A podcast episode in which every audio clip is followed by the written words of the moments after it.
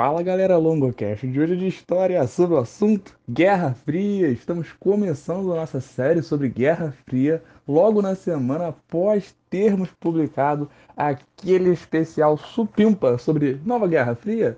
Se você não ouviu, ouve lá porque muito do que eu vou falar nesse podcast eu também expliquei naquele, o que não quer dizer que vai ficar repetitivo, mas que vai te ajudar a entender ainda melhor aquele especial, que vai dar uma tranquilizada até certo ponto sobre o que está acontecendo em relação à possibilidade de uma, abre aspas, nova Guerra Fria entre Estados Unidos e China, mas o nosso assunto hoje é a Guerra Fria, aquela que a gente sabe que de fato rolou, né, que não foi tão fria assim em certos momentos, né, na realidade frio é o coração da pessoa que você se interessa, como acontece comigo, que no meu caso aqui é difícil a situação, a gente passa o problema da solidão, mas a guerra foi bem menos fria do que parece, teve muita confusão, teve muito conflito, só que não diretamente entre as potências, mas potências, conflitos, guerra. Que papo é esse, longo?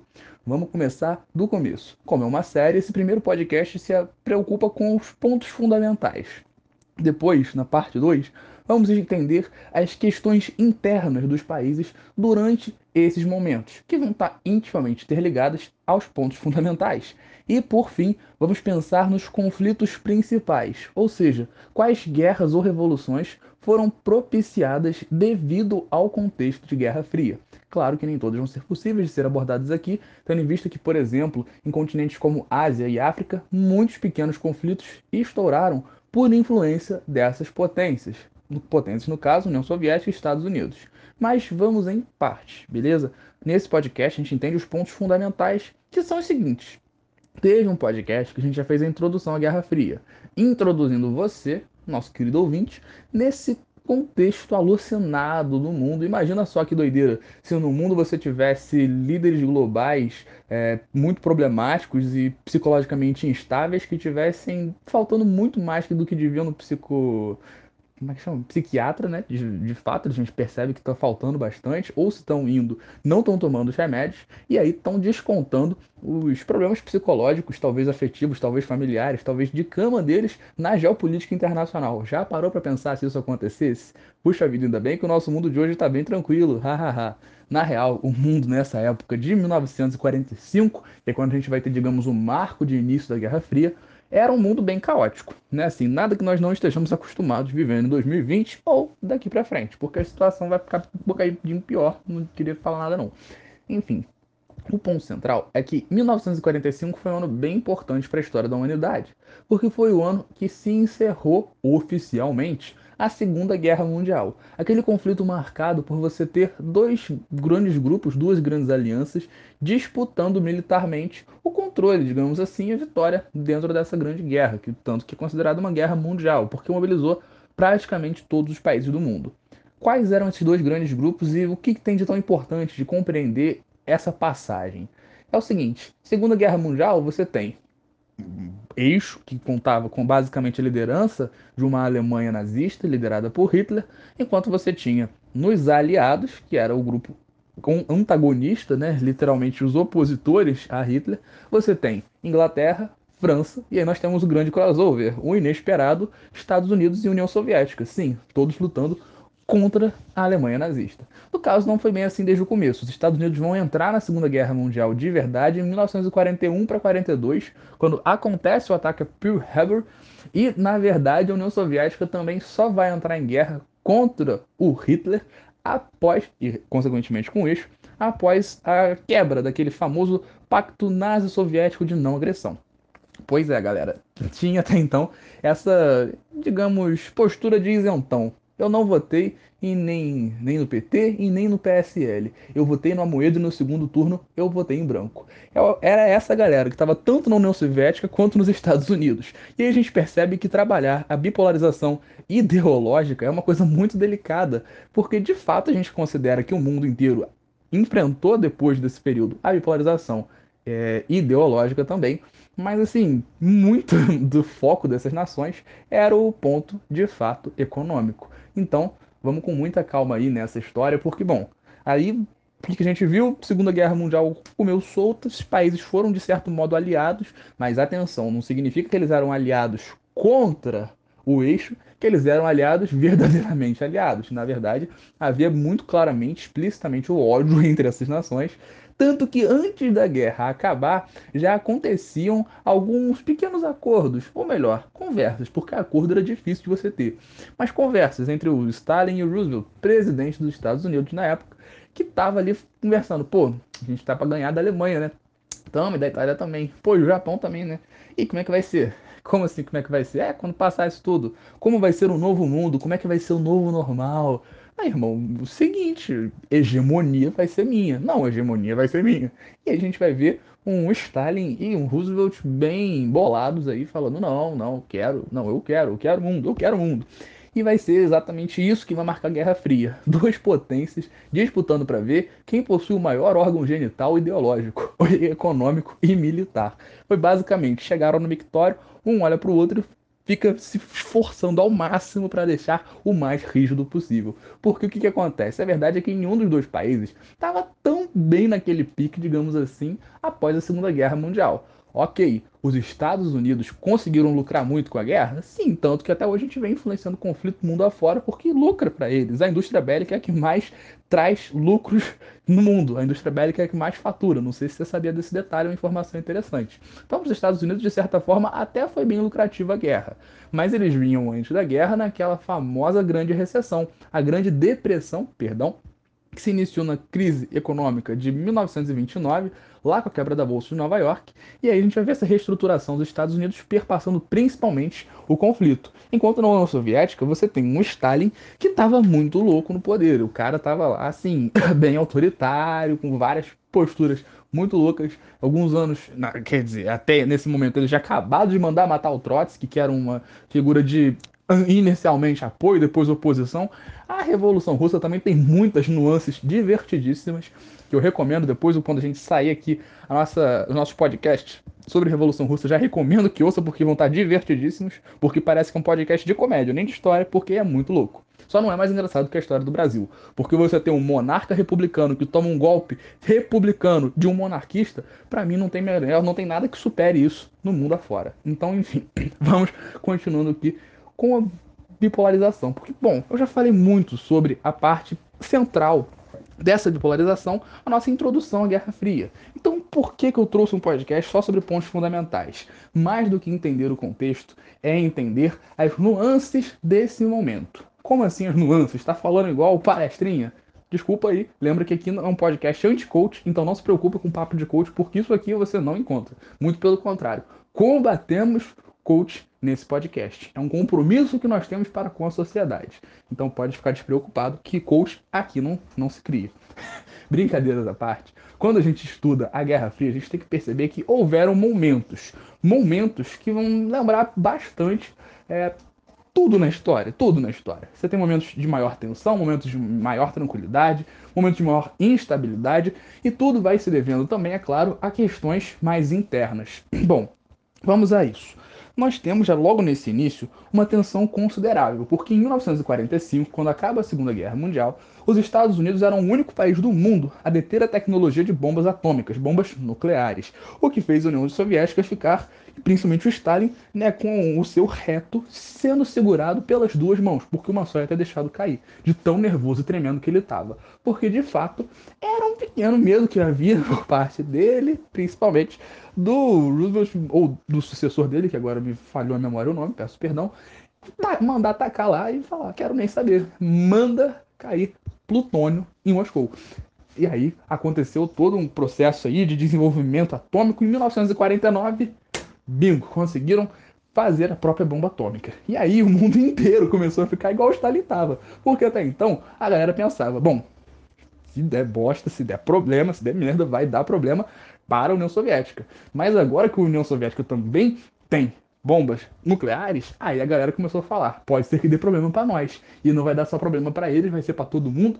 E agora deu ruim de vez. Ou seja, medo de uma terceira guerra e uma guerra mundial, uma guerra nuclear. Imagina que agradável viver nos anos 50. Pessoa que nasceu em 1930, passou a infância e adolescência vendo a guerra que matou mais de 30 e poucos milhões de pessoas, 30 e poucos, 30 e muitos milhões de pessoas, e Pô, você acabou a guerra, você pensou só que era o paz, mas vem uma ameaça de terceira guerra nuclear. Eu, sinceramente, penso que 2020 tá ruim, mas naquela época a galera devia estar tá sofrendo de maneira bem parecida. Enfim, pelo menos não tinha uma live, eles pelo menos não tinham as lives no Instagram. Conseguem deixar o momento ainda mais difícil. Se bem que cair na piscina ou ficar embriagado numa live ajuda também a divertir a pessoa que está assistindo. Então, vamos pegar leve com ambas as partes. Bom, Dentro desse contexto, como eu falei, você vai ter uma disputa ideológica muito intensa e isso é um dos pontos centrais. Por quê? Essas disputas ideológicas, como eu falei, você não vai afirmar categoricamente na prova, muito cuidado com isso, que era a disputa entre comunismo e capitalismo. Por quê?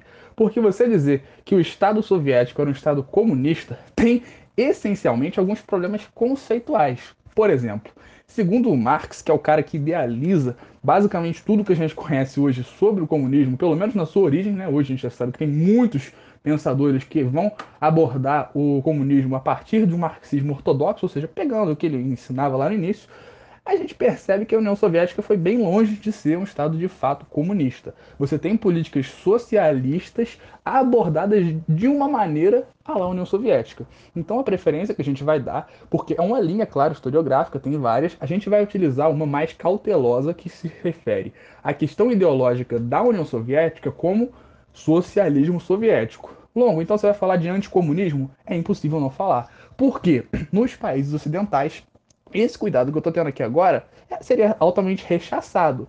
Ainda bem que a gente vive uma época de não polarização política, que eu posso não me preocupar muito com isso. Mas, brincadeiras à parte, a gente sabe que a polarização política está intensa, né? Até a gente querendo criminalizar. Não seria nenhuma novidade para o Brasil, porque já foi crime. Aliás, muitos dos grandes escritores que nós conhecemos hoje da história da literatura brasileira, Memórias do Cárcere, Graciliano Ramos, foi preso por conta de participar e ser filiado ao Partido Comunista. Então, isso é uma perseguição antiga e clássica no Brasil. Estou preparado, tenho que estar, gravo esses podcasts, como é que eu não vou estar? Mas a verdade é que isso não é de hoje. Nessa época, você tem muito intensamente o anticomunismo por parte dos países ocidentais. Porque quando a gente fala de bipolarização, a gente fala de um mundo partido, fissurado ao meio. E isso, galera, é uma coisa assim. Como é que eu posso dizer? Bem, bem notória. Você tem alguns símbolos centrais, e aí a gente já vai voltar para essa questão, que marcam essa bipolarização, que são algumas palavras-chave, como Muro de Berlim, ou seja, o muro construído na cidade de Berlim, que é a capital da Alemanha, hoje, mas naquela época, marcava a divisão entre a Alemanha ocidental e oriental. Na realidade, estudando um pouquinho de geografia, a gente descobre que Berlim ficava integralmente, digamos geograficamente falando, no território da Alemanha Oriental. Ou seja, se os russos resolvessem fechar a passagem da galera, acabou, acabou. Mas aí mantinha-se uma postura ali para diminuir talvez tensões, as questões ali evitar tretas, mas o muro de Berlim continuava. Por que, que o muro de Berlim continuava? Assunto para daqui a pouco está dentro dos pontos principais. Juntamente ao Muro de Berlim, ele é um símbolo físico de uma coisa não física, que é a famosa cortina de fumaça. Porque você vai ter um jogo de total, total perseguição em ambas as partes. Como assim? Claro que a gente vai observar de maneiras diferentes isso sendo conduzido, mas aí nós voltamos à questão do anticomunismo que eu estava falando nos países ocidentais. Por exemplo, nesse momento você vai ter uma propaganda muito, muito, muito, muito, muito, muito repetitiva dos Estados Unidos contra essa questão do anticomunismo. O, um exemplo mais categórico disso é o chamado macartismo. O macartismo foi uma política que veio graças ao senador MacArthur dos Estados Unidos, lá nos anos 50, que promoveu uma caça às bruxas no, no país e nas redondezas, né? Porque, na verdade, vários países que tinham ligações com os Estados Unidos, como era o caso do Brasil, passaram a ter esse tipo de pensamento de perseguição interna. Isso na América Latina foi amplamente disseminado, enfim. O que, que a gente tem que entender disso? Não foi uma coisa exclusiva do lado de cá. Para lá do muro, a gente também teve muita perseguição contra figuras que se diziam opositoras. E, bom, a gente não vai ficar aqui tomando partido, né? Mas enfim, lá rolou muito a famosa Gulag. Stalin com aquela política de encarceramento de opositores, aqui perseguições das mais variadas também, encarceramentos de opositores. No caso do Brasil, a gente teve as famosas torturas com galera que é até exaltada né, no Senado, então tem até medo de falar mal, porque vai que eu sou enquadrado na Lei de Segurança Nacional. Já pensou eu mandar um fora Bolsonaro, fora Bolsonaro no podcast, e de repente estão batendo na minha porta. Eu queria evitar, então não vou citar o coronel lá, que ele homenageia bastante, mas enfim. A gente sabe que aqui no Brasil a situação foi bem feia, foi bem feia. Então, antes da gente ficar apontando culpados, é bom que a gente observe a questão de maneira mais ampla. Porque, cara, Guerra Fria é isso. Você não pode achar que tem essencialmente um mocinho, porque ambos os lados promoveram espionagem, estavam de cabeça nessa corrida armamentista, estavam de cabeça na corrida espacial. E o que são essas frentes? Bom, o Muro de Berlim, como eu falava, era parte dessa divisão física que representava a fissura entre a Alemanha Oriental e Ocidental, porque a Alemanha foi dividida entre o bloco capitalista e o bloco socialista. Bloco socialista liderado pela União Soviética e, na realidade, basicamente compunha, digamos, praticamente todos os países integrantes do bloco. Era uma política mais centralizadora. Não que os Estados Unidos não tivessem uma postura de tomar as decisões pelos outros países. Por exemplo, no Brasil, quando eles viram um cara falando de reforma agrária, ah, bota aí um castelo branco para dar um golpe de Estado, porque para eles parecia uma suposta ameaça comunista, sendo que seria apenas ganhos sociais para a população brasileira, ganhos esses que nunca mais puderam ser trazidos à tona, porque os políticos foram bem frouxos desde então. Não, não estou dizendo que não houve avanços sociais que já estão sendo, digamos, voltando, né, retroagindo, mas a gente sabe que muitas políticas que seriam necessárias de serem tomadas por governos supostamente populares não foram. Enfim, não estou aqui para ficar falando né, minhas opiniões políticas, mas assim para fazer uma análise histórica também do Brasil, que foi muito impactado pela Guerra Fria. Já ouvimos isso bastante no podcast Ditadura, ou melhor, na série sobre ditadura. Depois dá uma olhada lá. Nessa questão de perseguições e disputas, a gente tinha, como eu falei, ambos no mictório, olhando um para o outro, tentando manter rígido. Isso significava que tudo era propaganda tudo era uma forma de você se afirmar superior. E como que você se afirma superior? De todas as formas. Investindo pesado em tudo. A propaganda do lado tanto soviético quanto estadunidense né, era uma coisa absurda. Uma das coisas que favorecia politicamente os Estados Unidos foi a desorganização da economia soviética promovida por algumas políticas econômicas bem catastróficas do Stalin. O cara, além de autoritário, não era o grande economista. Né? A gente tem um exemplo clássico do Brasil hoje em dia, que não entendo de economia, acho até que não nasci para ser presidente abre aspas, fecha aspas. Então, assim, a gente conhece bem essa obra, a gente não precisa ir muito longe, nem temporalmente, nem espacialmente, para entender o que é um líder de Estado autoritário que não manja tanto de economia.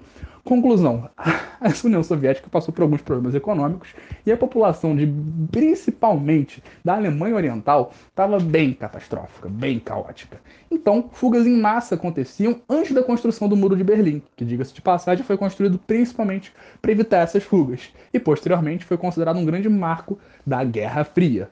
Logo, o que, que a gente entende? Propaganda violenta para o lado ocidental. Olha só comunista passa fome. Se você já viu algum meme desse tipo, dessa natureza, foi nessa época que ele teve uma, digamos, uma intensa produção. Foi aí que começou esse discurso com uma grande popularidade por parte de cá. Porque a galera era muito, muito anticomunista. Então, isso daí é uma questão interessante a gente observando que, bom, na impossibilidade de manter uma tensão constante, eles estavam sempre investindo em armamento, melhoria dos armamentos. A gente viu o Trump recentemente o que no negócio da ONU. Nossas armas estão melhores do que nunca. Eu espero não precisar utilizá-las. Irmão, olha o nível da ameaça do cara, do sujeito. O que, que é isso? Representação, de certo modo, do discurso daquela época. Mas, se você quer entender o que eu falei agora, ouve o podcast Nova Guerra Fria. Se liga no especial. Bem, quando a gente olha para esse tipo de discurso, a gente entende aquilo naquela época acontecia, que era, a gente está com umas armas bem da hora. Pô, a gente pegou os, os foguetes dos nazistas, transformamos eles e agora a gente pode bombardear vocês por cima. Olha aí a famosa corrida espacial. Não é uma simplesmente questão de desbravar o espaço, não era só para chegar à Lua, era para poder, claro, aproveitar o espaço como uma questão militar. Ou você acha que quando a Rússia conseguiu, porque a Rússia chegou primeiro, diga-se de passagem, mandar o Sputnik 1 para o espaço, os americanos não ficaram com o reto em suas mãos? Claro que eles ficaram com medo absurdo de espionagem, porque a espionagem foi uma das coisas fundamentais nesse processo. É claro que os Estados Unidos promoveu ao longo da história muito mais espionagem do que qualquer outro país, mas a União Soviética também foi uma potência da espionagem global. Bom, o que nós temos que entender disso? Dentro desses momentos, como eu falei, eram tensões que iam para todos os lados, a esfera econômica, a esfera ideológica, havia muitos problemas e conflitos em relação a tudo isso, e a gente consegue compreender disso os pontos centrais, que são momentos que são variáveis entre distensões tranquilas e momentos de maior tensão, ao passo que havia, de certo modo, essa perene tensão global entre as potências que estavam constantemente disputando. É como se esses caras passassem coisa de alguns 40, 50 anos no mictório, um olhando para o outro, até que um deles teve um infarto, no caso a União Soviética. Bom, a gente no próxima parte do podcast vai entender um pouco como que funcionou isso internamente aos países, porque como eu falei, houve momentos em que havia maior risco de uma guerra nuclear, enquanto houve momentos em que estava mais tranquilo. Pô, tava com uma tensão? Tava. Disputa mantinha-se? Mantinha-se. Mas a galera tava mais de boa, sem achar que ia cair uma bomba atômica na cabeça a cada instante. Por que isso? Principalmente a gente vai ver depois o Khrushchev, o maluco lá da União Soviética. E a gente vai vendo parte a parte, pouco a pouco. Daqui a pouco a gente tem disso na próxima parte desse podcast. Então, se quiser entender um pouco disso, vai lá, porque essa série, como eu falei, se completa a cada podcast vai ser em série, para não ficar um podcast de uma hora e vinte, porque isso aqui não é um especial e a minha garganta não aguenta, porque isso aqui é sem corte. Então, muito obrigado, te espero já já e qualquer dúvida é só entrar em contato pelas nossas redes sociais. Valeu!